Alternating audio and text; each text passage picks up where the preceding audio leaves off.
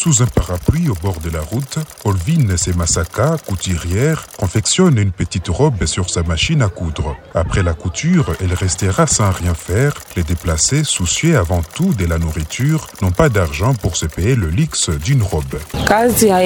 Le travail n'évolue pas parce que les gens n'ont pas d'argent. Un modèle pour lequel on peut payer 10 000 francs, je l'ai fait à 7 voire 5 000 francs. Nous n'avons pas le choix.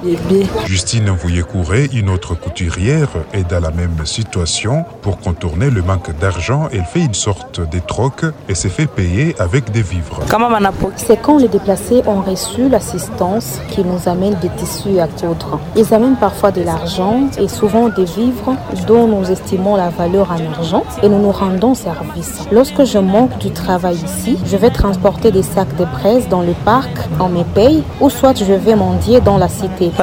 Malgré toutes les difficultés dans les camps des Kanyaruchinya, Madame Nirabimana Sifa parvient à assurer un repas par jour à sa famille de six enfants en vendant du riz et des haricots. Je vends en détail du riz et des haricots, mais rien ne va franchement. Nous avons six enfants, plus mon mari et moi, ce qui fait huit.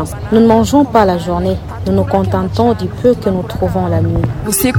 Le rétablissement de la paix dans la province du Nord Kivu est le rêve de toutes ces femmes. Clémence Karimunda, vendeuse de souliers et crédits téléphoniques dans les camps, rêve de pouvoir reprendre son travail d'enseignante de l'école primaire. Quand j'étais chez nous à Rougari, j'enseignais dans une école primaire. Lorsque la guerre a éclaté, tout s'est arrêté et tout le monde ne devrait que chercher autrement sa survie. Lorsque la paix sera rétablie, j'espère que je reprendrai mon vrai travail.